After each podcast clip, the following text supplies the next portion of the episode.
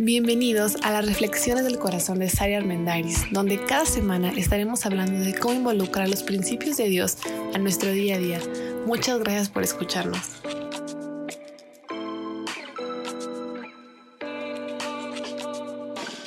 Hola, soy Sara Armendariz. Bienvenidos a un nuevo episodio de nuestra serie Relaciones y Vida en este podcast. ¿Puedo cambiar? ¿Realmente puedo tener un cambio de conducta? Ese es el tema del que vamos a hablar el día de hoy. Tenemos claro que es imposible cambiar a los demás. Tratar de cambiar a las demás personas es desgastante y la verdad es que es imposible.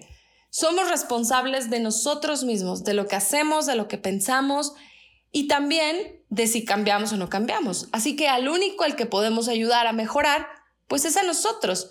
Sin embargo, muchas veces estamos ya tan viciados en ciertas conductas, en ciertos hábitos, en el plano de las relaciones interpersonales, en cómo nos llevamos con los demás, que pensamos que ya no se puede cambiar, que viene en nuestra sangre, viene en nuestro ADN el ser chantajistas o el ser manipuladores o el preferir callarnos para evitar generar un conflicto.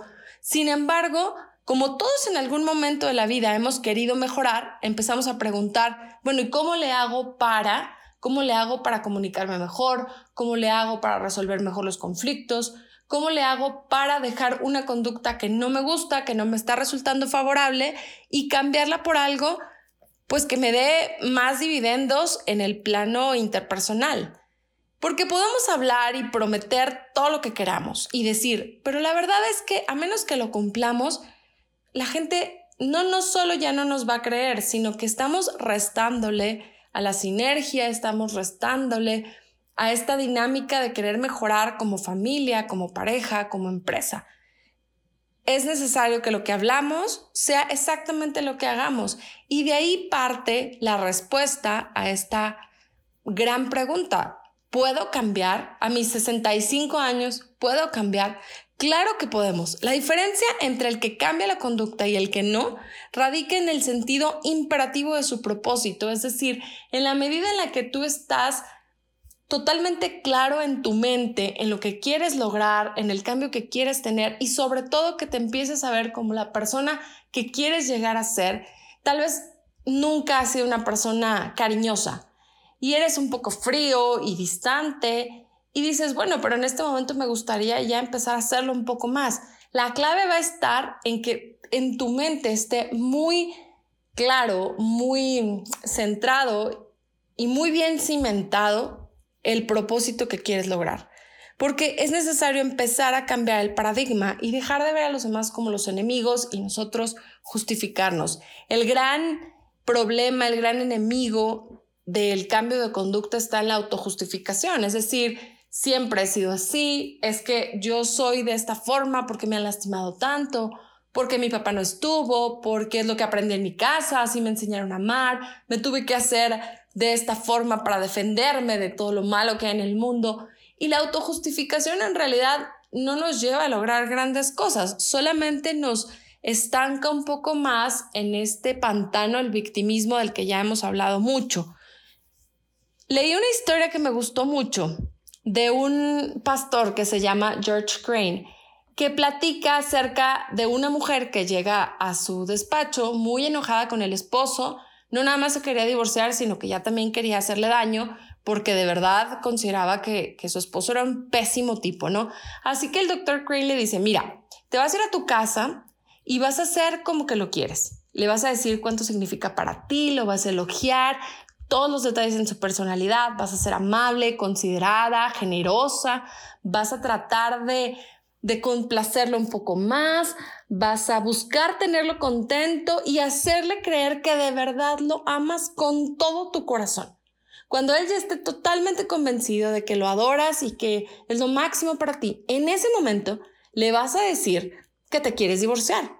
Y no hay algo que le vaya a hacer más daño que eso, porque no se lo va a esperar. Así que la mujer se va pensando que es una gran idea y diciendo no hay un mejor plan, ¿no? Va convencida de, de hacerle creer a su esposo que lo ama con todo su corazón y en cada detalle va a actuar de manera incondicional.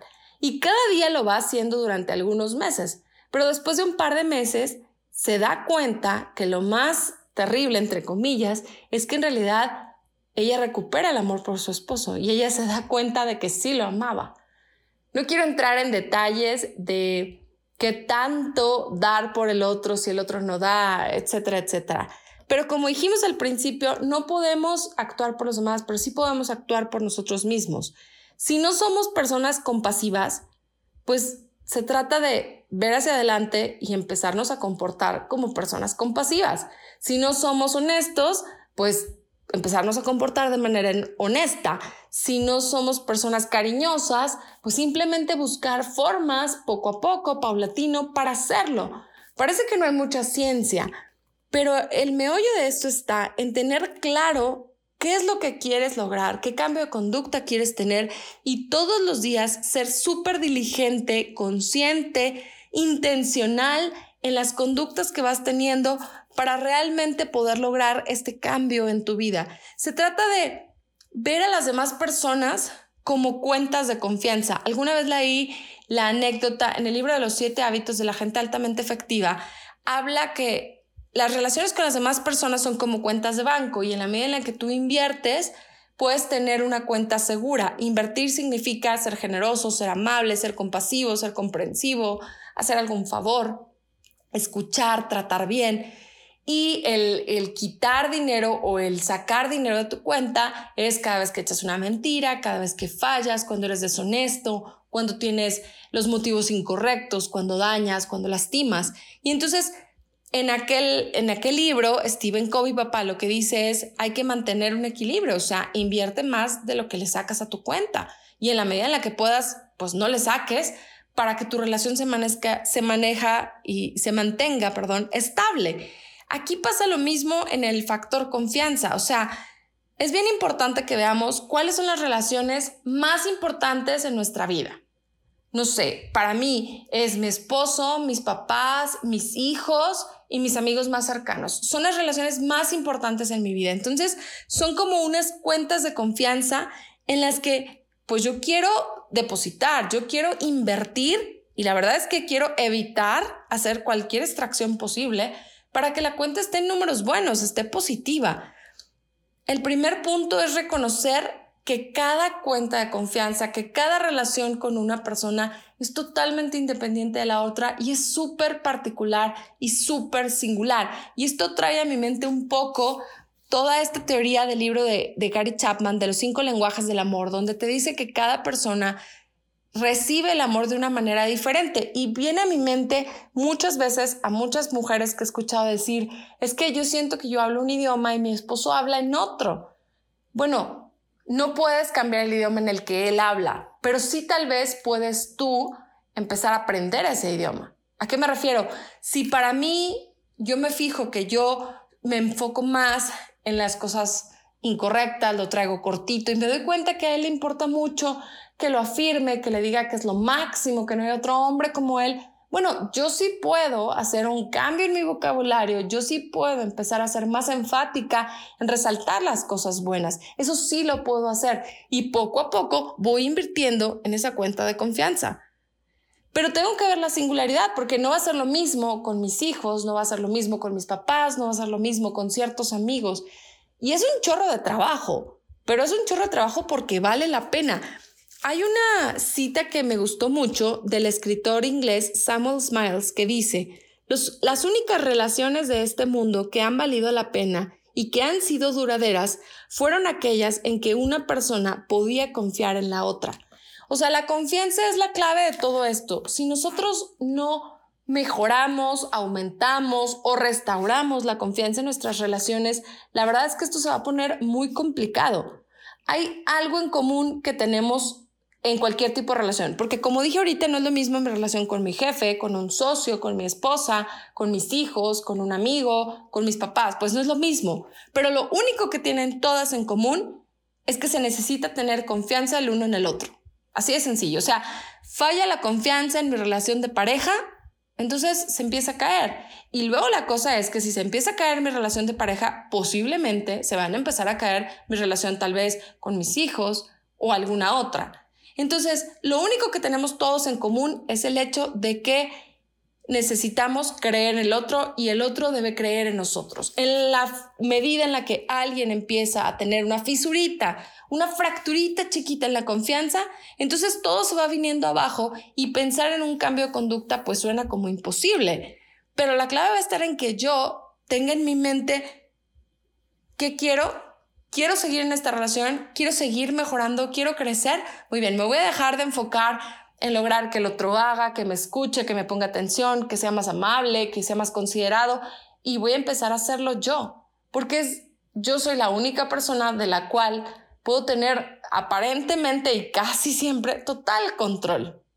Si quieres ser más confiable, entonces necesitamos uno, pensar que cada interacción con las personas es un momento único que va a generar confianza. Es decir, no podemos perder el tiempo. O sea, no podemos decir, cuando se acabe la pandemia, yo prometo ser más amable con todo el mundo y ahorita que estás encerrado con las personas con las que estás, eres un ogro.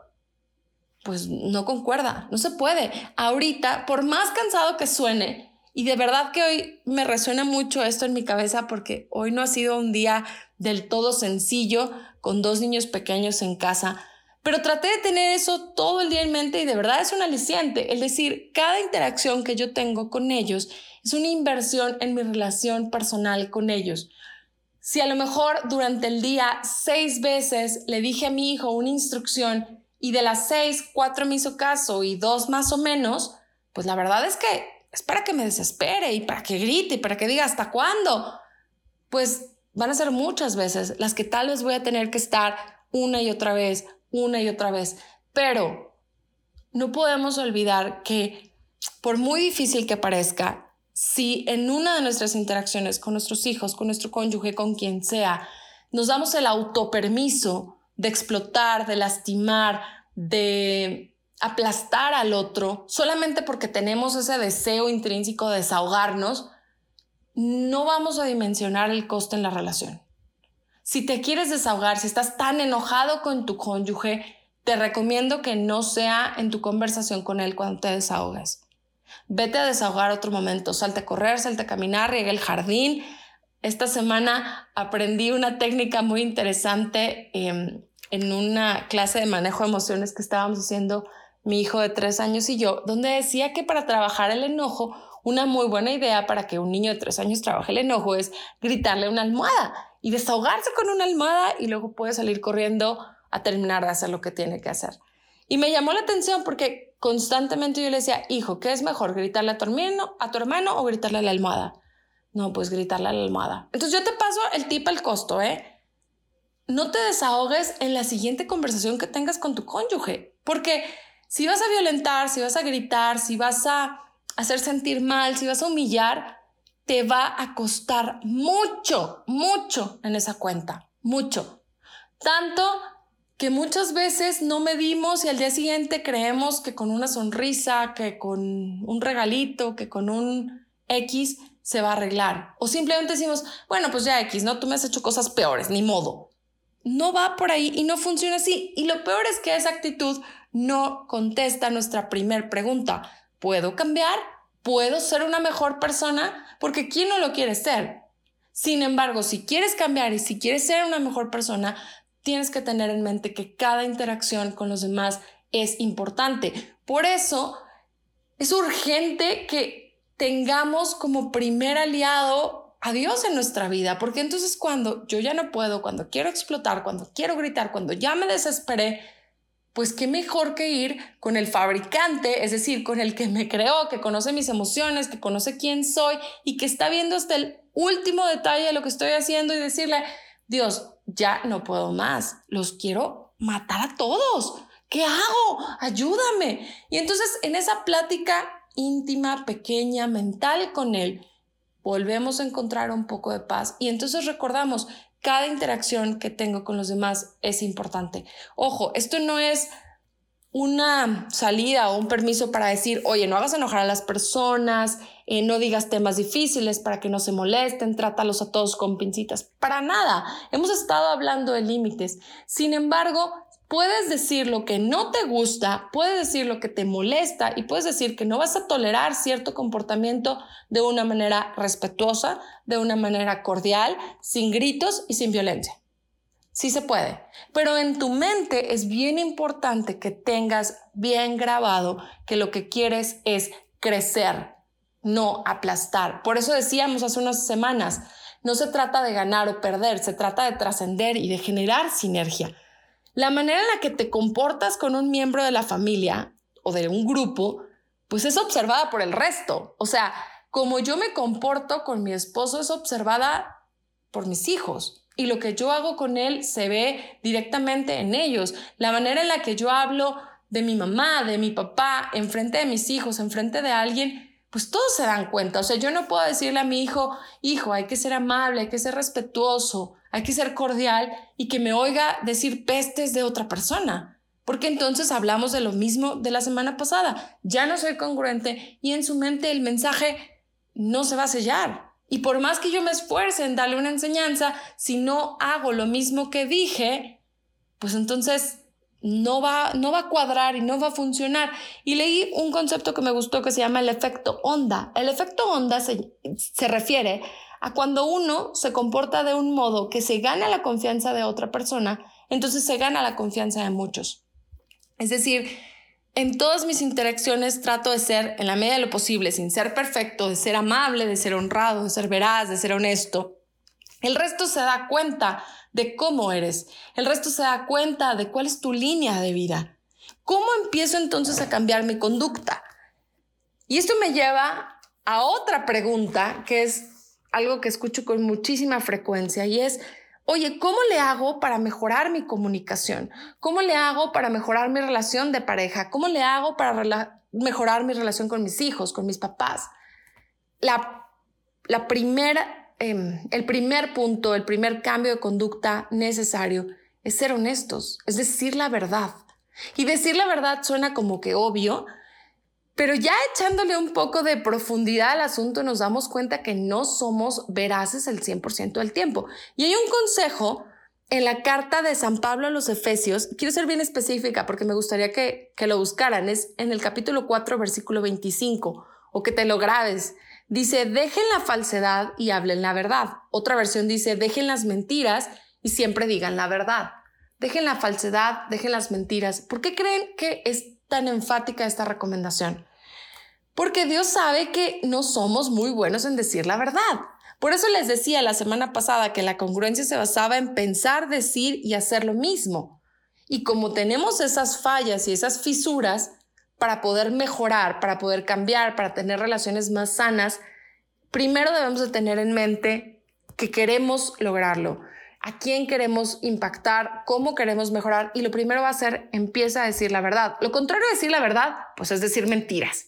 Y eso suena como fácil, pero las mentiras son un término muchísimo más amplio de lo que nos imaginamos. En alguna ocasión recuerdo que alguien me dijo, que aún exagerar es una mentira. Y lo tengo tan grabado en mi mente porque yo tiendo a ser exagerada. Por naturaleza, tiendo a ser exagerada. Y me tengo que ser consciente con muchísima frecuencia de evitar exagerar, evitar palabras como siempre, todo mundo, siempre es lo mismo, cosas así que pues no son ciertas porque ni conozco a todo el mundo ni siempre pasa lo mismo y devolverme muy consciente, pero no no decir la verdad es tener falseamientos a la hora de hablar. Es decir, medio que dices una cosa y medio que dices otra, medio que maquillas tu verdad para que no sea tan fea o para no quedar tan mal. Es andarte con rodeos, es ocultar información, es decir, solo una parte de lo que realmente tienes que decir, es ser ambiguo, es decir, que no se te entienda nada, es halagar demasiado. En mi tierra dicen es hacer la barba no definirse y tergiversar lo que dices. Todo eso significa no decir la verdad. Si te fijas, ya es un concepto mucho más aterrizado y de todos los días, porque en todas las interacciones que tenemos, hace un momento te decía, piensa en cuáles son las relaciones más importantes de tu vida, defínelas, porque no todas son importantes. ¿Estamos de acuerdo? ¿Cuáles son las más importantes? Es más, yo diría, ¿cuáles son las cuatro relaciones más importantes en tu vida? Y en esas concéntrate, empieza a concentrar en una en la que sientas más débil. Bueno, ahí, con tu cónyuge, con un hijo, con un amigo, con un hermano, con tu mamá. Y ahí ponte a pensar, ¿realmente estoy diciendo la verdad? ¿O estoy diciendo la verdad a medias? Y ojo, decir la verdad no es un permiso para ser agresivo, ni es un permiso para ser rudo y para decir las cosas sin compasión, sin misericordia y sin empatía. Al contrario, este es el gran truco. El gran truco es decir la verdad con misericordia, con amor y con compasión. Y no me odien si esto suena súper difícil y alguien va a estar escuchando y va a decir, esto es imposible, lo voy a pagar. No, no, para nada, sí se puede lograr. Simplemente es, ten en mente, ¿realmente quieres mejorar? Solo ponte a pensar algo. En una relación donde no se habla claro, donde hay falsamientos, donde te andas por las ramas, donde no dices al 100 la verdad y ocultas información, donde eres ambiguo, donde tergiversas, ahí no hay confianza. O sea, la gente no va a confiar en ti por mucho que te esfuerces en otras áreas. Si tú quieres generar confianza y volverte confiable, necesitas empezar a decir la verdad. Así es sencillo. Más confianza, mejores relaciones. Menos confianza, fracaso seguro. ¿Cuántos queremos realmente mejorar? ¿De verdad es tu objetivo? ¿Qué tanto te interesa? Así que tengo unas preguntas para que hagamos un autoexamen. ¿Qué te está impidiendo hablar claro? te da miedo las consecuencias, te da miedo si va a haber un castigo de por medio, te da miedo equivocarte, te da miedo que dices la verdad y tu aparente relación perfecta se va a venir abajo porque cometiste un error hace 10 años y tu cónyuge no lo sabe, pero a la vez siempre se dicen que creen el uno y el otro, te falta valor, el reto de vivir la verdad te va a restar popularidad, el reto de vivir la verdad va a hacer que la gente a lo mejor haya quien se aleje de ti. Es que no es, no es enchilame otra, o sea, no está tan fácil en el sentido de que es un alto riesgo, pero así como es un alto riesgo para perder aparentemente y entre comillas, es un alto riesgo porque vas a ganar mucho más. Es mejor tener tal vez pocas relaciones seguras, confiables y veraces a tener un chorro donde ni siquiera tú sabes quién eres en verdad. Y esto me recuerda un ejemplo de una película que me encanta de Julia Roberts de los noventas, La novia fugitiva. Les súper recomiendo que la vean en esta cuarentena. Qué buena idea. Y entonces Julia Roberts es esta mujer que se ha tratado de casar con muchos hombres y pues a la hora de la boda siempre sale corriendo y no saben qué es lo que pasa, ¿no? Entonces tiene esta fama de que siempre sale corriendo. Y al final el ganador pues va a ser Richard Gere y entonces cuando él, ella, él está, la está entrevistando, perdón, para un artículo porque es la novia fugitiva, todavía no se enamoran, apenas se van a enamorar. Pero en esta investigación, donde él trae como mala onda y quiere saber por qué huye, le dice, bueno, ya le pregunté algo a todos tus exnovios, ¿cómo te gustan los huevos? Y entonces me queda muy en conflicto porque cada uno me dice que es diferente. Uno me dice que benedictos, otro me dice que el huevo ranchero, otro me, me dice que el huevo estrellado. ¿Cómo? Y entonces hay una escena que me encanta, que está Julia Roberts preparándose como cinco cazuelas de huevos y en cada uno está probando cuál le gusta de verdad. No recuerdo cuál le gusta de verdad, creo que la tengo que volver a ver. Pero creo que es lo mismo. O sea, muchas veces ni siquiera nosotros sabemos cuál es 100% la verdad sobre nosotros, porque nos hemos esforzado mucho en quedar bien, en dejar cierta apariencia, en lograr cosas que se van esfumando con el tiempo, porque lo único que de verdad importa es la congruencia que hay en nosotros. Fíjate bien en la conversación que estás teniendo, cómo estás hablando, auto examínate en el momento de hablar. Y si ya caíste en la exageración, en el rodeo, en andar por las ramas, pues regrésate a la conversación. O sea, dile a tu mente, hey, deja de viajar por el mundo en lo que estás, al grano. Esta disciplina personal, porque es eso, es una disciplina personal mental de hablar claro te ayuda a crear precisión en tu lenguaje, ahorrarte palabras, evitar rodeos y decir lo que tienes que decir. Todo se resume en lo siguiente y con esto quiero concluir. Los consejos de este fin de semana. Sé honesto, di la verdad, deja que la gente sepa lo que piensas, no le tengas miedo a decir quién eres en realidad. Emplea un lenguaje sencillo, no quieras quedar bien ni sonar muy rimbombante. Demuestra integridad, no manipules a las personas con tus palabras ni con tus verdades a medias y no tergiverses los hechos. No te andes con rodeos en lo que la verdad se refiere y no des impresiones. Sé quién eres en todo momento y en todo lugar.